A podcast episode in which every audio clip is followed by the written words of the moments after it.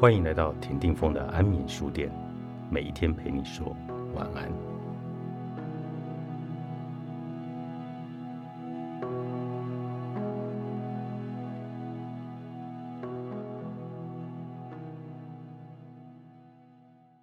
我在台北的流浪生活，我决定留在台北。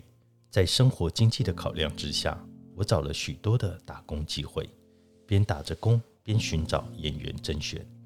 曾经，我以为搬离家乡就是离开安逸，开始了流浪演员的生活。才知道，原来我最大的安逸是待在这个我将之视为家的剧团。面对新的转变，让我重拾跃跃欲试的状态。每天打完工回家，第一件事就是打开电脑，搜寻着甄选资讯。第一个月，我不是在打工，就是在前往甄选的路上。一开始我选择有兴趣的甄选，失败，那么就选择第二顺位吧。又失败，有甄选我就去吧，还是失败。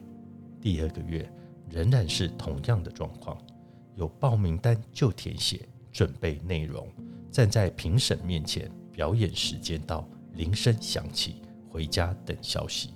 就连在睡梦中，终止表演的铃声仍然当当当的在耳边响着。除了寻找甄选的机会以外，我也忙着找各种短暂的打工机会。我深信我不会一直打工下去的。这段期间，我也见识了许多事，像是去应征服装的平面模特儿。我到面试地点，对方戴着墨镜开车前来，不下车，只摇下车窗扫视我一遍，带着诡异的微笑问：“你可以穿多露呢？”我睁大眼睛。愣了两秒，转身就跑了。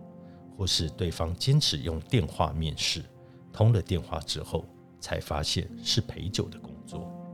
我发现，在真才网站上面表演这个分类项目，是很多不单纯工作的伪装。外面的世界和预期的不一样，才知道自己又傻又单纯啊！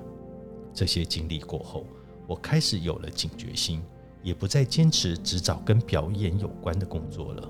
那时候最正常的兼差，就是在花博期间带着民众导览古迹的解说员，懵懵懂懂的绕了一圈后，终于透过台北的表哥找到三 C 卖场的工读生工作。这个工作不止稳定，弹性的排班也可以让我继续安排时间去参加甄选。半年的时间，没有甄选上的次数至少有十次。唯一真上的是儿童剧团的偶戏表演，穿着整套的偶装在舞台上唱唱跳跳。面对这样的结果，感到非常的失落，也忘了维持多久的时间，过着完全没有放假的日子。现在回想起那段生活，只记得除了偶尔参加甄选之外，每天都是打工排练、打工演出，为了维持生计。我将工作排得满满的，心里持续怀抱着一丝希望，再撑一下，再多试几次，一定还有机会的。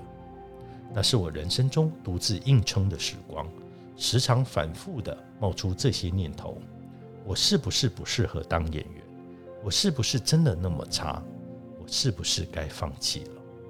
抱着这样的自我怀疑，我还是穷忙着，不甘心就这么放弃。当坚持失去了意义，就会成为了盲点。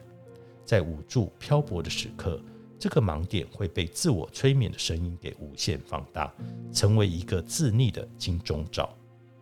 人啊，只有在脆弱的时候，才会需要这样的保护机制。有一天，我带着没睡饱的双眼走进卖场，一如往常的套上工读生的背心，眼神已死的等着客人进门。担任店长的台北表哥拿给我一叠要挂在店里的海报。